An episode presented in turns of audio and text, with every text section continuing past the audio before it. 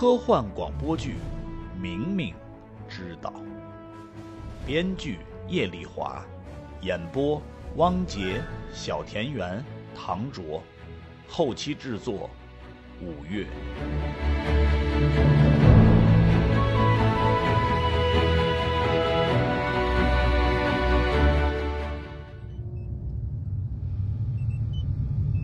今天是绿洲号在太空中的第四百七十六天，一切运作正常。应大多数乘客的需求，今天舱内的温度调到二十六摄氏度。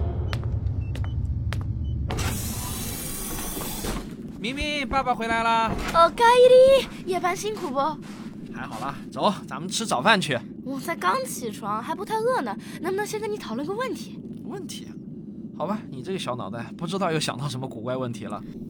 先说好啊，你可不能笑我胡思乱想。哎，你这傻孩子，爸啥时候笑过你啊？好，那我就说了。赶紧赶紧。我强烈的怀疑一件事儿。啊，什么事啊？快说。我怀疑我们并没有在做星际旅行，而是被关在一座很像太空船的大楼里。你说，你说啥？被关在一座大楼里？哎呀！你先说说你怎么会有这种想法的？你答应不会笑我的。哎呀，爸没笑你，只是我觉得这个想法吧，实在哎，你还是先说说吧，怎么会冒出这种想法的？最近我在上两门线上课，物理入门和哲学入门。这个我知道。昨天晚上我学会了万有引力定律之后，我就立刻发挥了哲学家的怀疑精神。很抱歉啊，小哲学家，我有点跟不上你的跳跃式思考。哎，爸，你别急嘛，听我慢慢说。哎呀，我虽然不急，可是老爸的肚子咕咕叫了。要不咱们还是先去餐厅吧，我边吃边听你说。也好。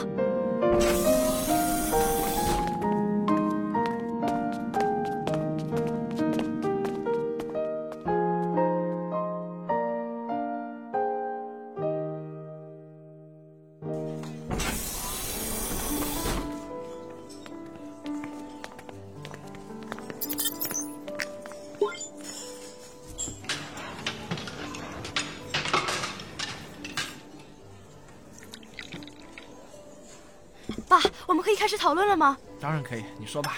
好，根据万有引力定律，地球和我们每个人都会相互吸引，所以我们才会有重量。比方说，我六十四斤，爸爸一百三十五斤。嗯，很好，完全正确。所以，如果我们真的在做星际旅行的话，既然已经飞了一年多，早就应该飞出地心引力的范围了，怎么可能还有重量呢？哼，我懂了。所以呢，你就怀疑我们是被关在一座密闭的大楼里，压根就没有离开地球，对吧？这艘太空船既没有门又没有窗户，要骗我们可是非常容易。那么你认为是谁在骗我们呢？可能是一家没良心的电视公司把我们关在这里演实境节目，也可能是个变态的心理学家拿我们一百多个人当白老鼠，看看我们会不会精神错乱。我甚至不排除是外星人的阴谋。哎呀，老爸很高兴你有这么丰富的想象力啊。不过明明啊。你是只知其一不知其二。可是我觉得，哎，别别别别说了啊！现在轮到我慢慢说了啊。好吧。啊，我们现在不觉得失重，原因呢其实很简单，是因为啊我们的太空船一直在加速前进。正是因为我们的太空船啊飞得实在是太快了，所以呢整个船舱我们都得用超强的合金给它包起来，不能开半扇窗户，否则的话一颗太空灰尘就有可能把玻璃给打穿。那后果就不堪设想喽。可是至少应该在外面装几个摄像机，让我们看到太空的景象。难道说这也做不到吗？嗯，你想想啊，这摄像镜头有可能比玻璃窗更坚固吗？啊，那倒是没可能。即便退一万步来讲啊，即使是真的能装摄像机，那也只能拍到灰蒙蒙的一片，绝对不会是什么灿烂的星空。啊？为什么？这是因为啊，我们的太空船的速度啊，飞得实在是太快了。然后根据相对论呢，飞得很快的这啊，算了算了，这个问题还是跳过吧，太高深了。哎，每次都是这样，一提到相对论你就担心我听不懂，最后总是不了了之，这也算是科学精神吗？啊，不是爸爸不肯跟你解释啊，而是相对论呢真的是太深奥了一点。如果我勉强要给你打个比方。那么呢，我觉得啊，只会给你灌输一些啊似是而非的观念。爸认为啊，与其这样啊，还不如干脆什么都不讲啊。所以啊，你才会觉得有点不了了之的感觉。那你能不能告诉我，我们飞的到底有多快？很快很快，我们差不多呢都已经快接近光速了，也就是说啊，每秒钟大概要将近飞三十。好了，听说只要超过光速，就有可能让时光倒流。既然太空船不断加速，是不是很快就会超过光速了？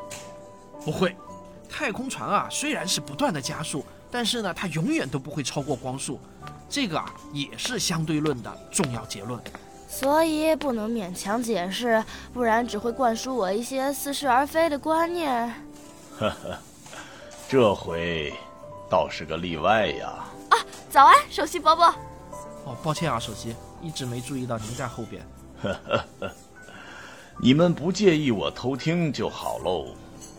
明明呀，刚才这个问题，我倒是想到了一个相当贴切的比方。太棒了，什么比方？听好喽，如果我给你一条绳子。让你每天剪短一半那么绳子虽然越来越短，可是无论过了多少年，你手上的绳子都不会被剪光，对不对呢？哎，对哦，啊，真不愧是首席科学家，这个比喻我觉得太好了，谢谢您，首席。呵呵呵，别客气，别客气。那么我先走喽，你们爷儿俩继续聊吧。首席伯伯再见，再见再见，明明啊，我们还是言归正传吧。来，告诉我，你学到重力加速度这个概念没？重力加速度没有。嗯，没关系啊，我来给你讲一个生活上的例子。嗯，要不这样吧，呃，我们还是做个实验吧。走，跟我去做实验。去哪儿？你跟我走就对了嘛。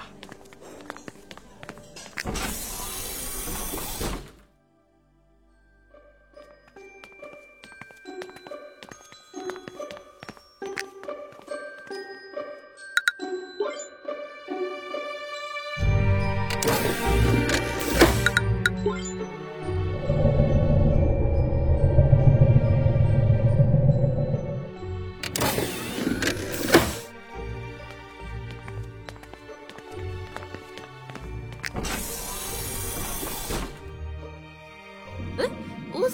己的仓房了？呵，因为实验做完了。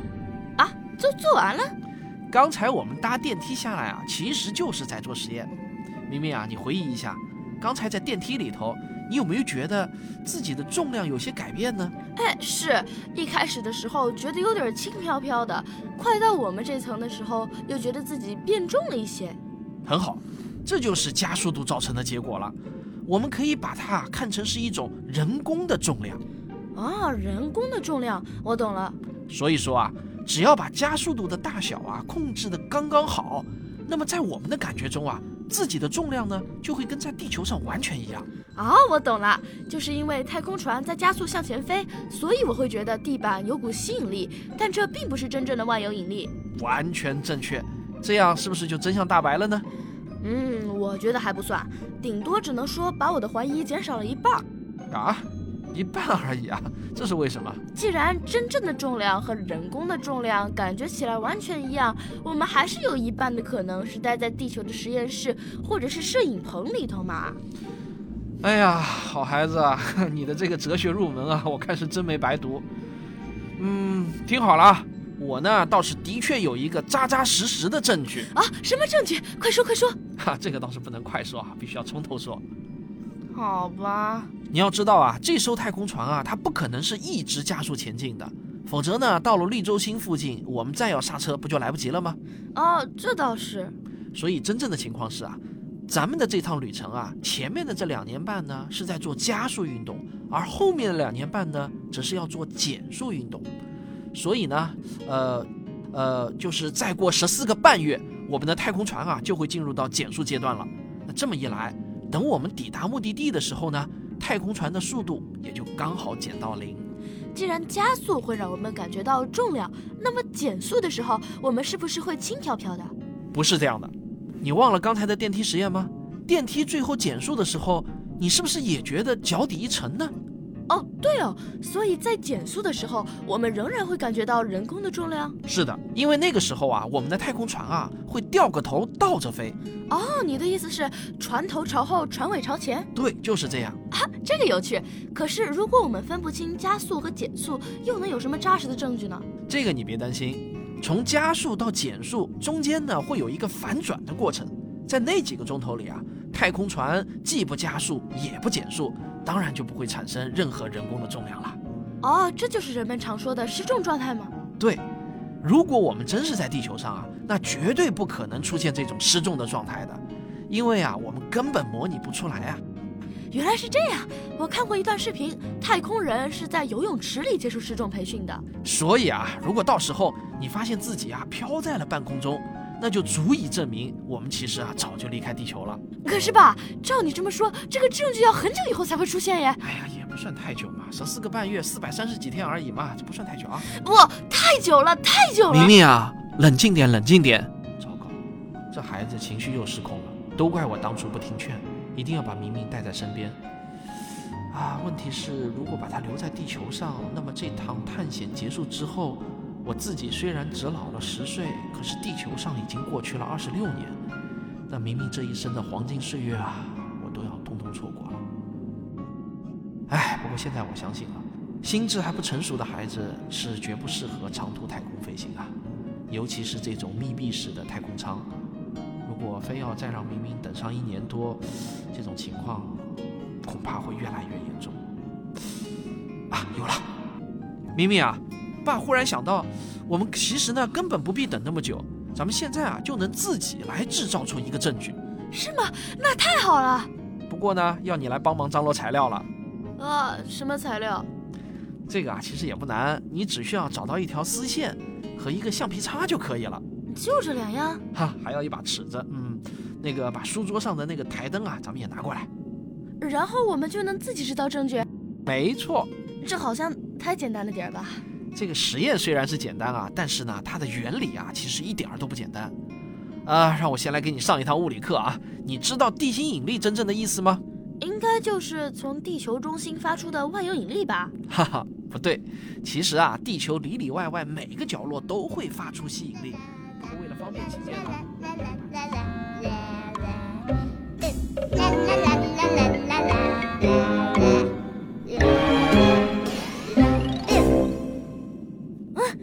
我都懂了，可是吧，实验又要怎么做呢？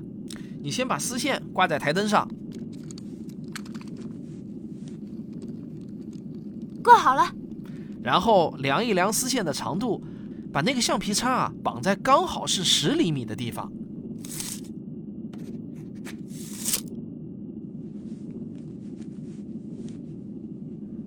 好了，然后呢？然后你推一推橡皮擦。看看它摆来摆去的时间是不是每次都一样？真的耶！虽然摆动慢慢变小，可是每回的时间都差不多。这个简单的装置啊，物理学家们就管它叫单摆。如果是放在固定的地方，那它每次摆荡的时间啊都完全一样。不过啊，要是换到万有引力不同的地方，那么它摆荡一次的时间呢就会稍稍改变一些。而我们地球上的高处和低处的地心引力呢是大小不同的。如果我们真的在地球上，那么把单摆从低处移到高处，因为地心引力呢是会变弱一点点，它摆荡一回的时间啊就会有一些变化。哎，对哦。而我们这艘太空船呢，差不多有一百米长。假设它真的是一座大楼，而不是太空船，那么高楼层的地心引力当然就会小一点。所以呢。结论就是啊，大约每隔半天，一楼和顶楼的单摆的摆动次数啊，就会相差一次。哦，我明白了，你是让我在这艘飞船的底楼和顶楼都放上一模一样的单摆，然后数它们的摆动次数。对呀，如果你发现船头和船尾的摆动次数是完全相同的，那就代表我们真的在太空船上，因为太空船的重力是人工的，无论在哪个角落都不会出现任何变化。很好，不过爸，这个实验也太累人了吧！我得目不转睛地盯着单摆整整半天耶。傻孩子，这种单调的工作你交给手机不就行了吗？啊，对哦。咱们今天啊，就先去船尾把单摆和手机呢留在那儿。明天呢，我们再到船头，用同样的方法，我们再做一次实验。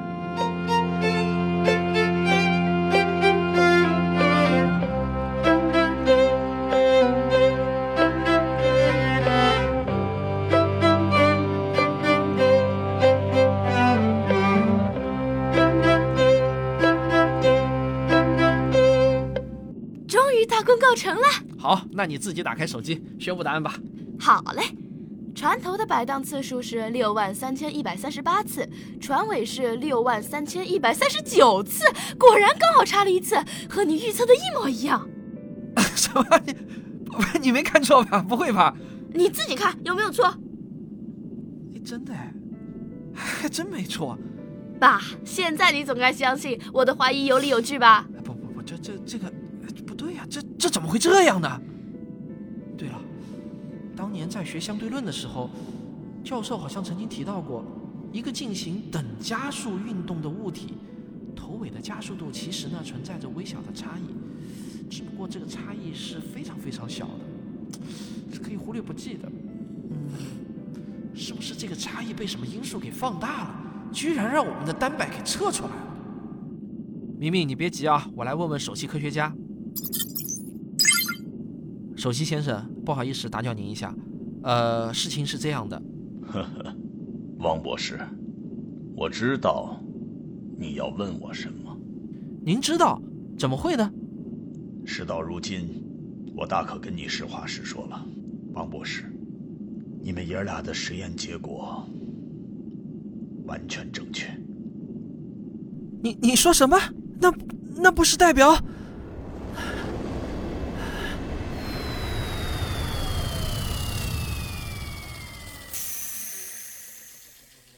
是的，你们始终没有离开过地球。这到底是怎么回事嘛？其实，明明猜的八九不离十。这个实验是要研究人类在太空航行中有可能发生哪些心理变化，为将来的星际旅行做好准备。所以你是不是说，如果明明没有发现真相，就要浪费我们这么多人整整十年的时间？不会那么久，顶多两年半。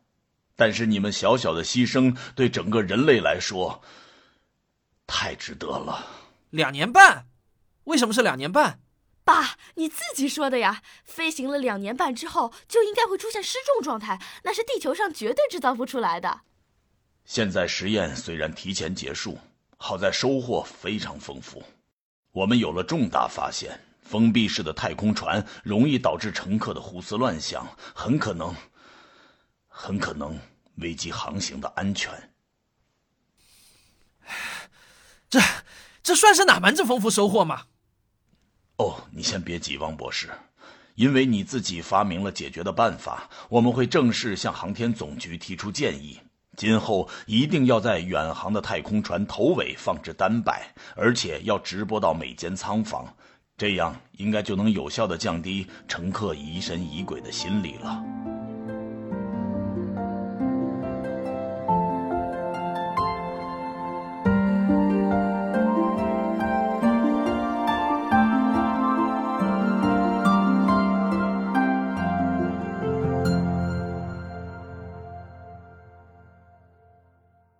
好了，广播剧听完了。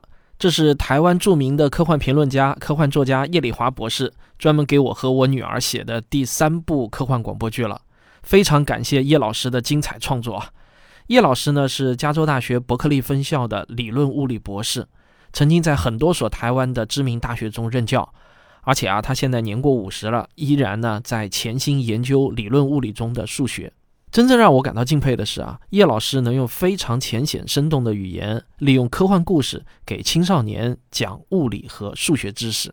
那今天这出广播剧呢，又是一个生动的范例。我希望你能够推荐给青少年听。我也期待叶老师能够带给我们更多精彩的科幻广播剧。好，咱们下期再见。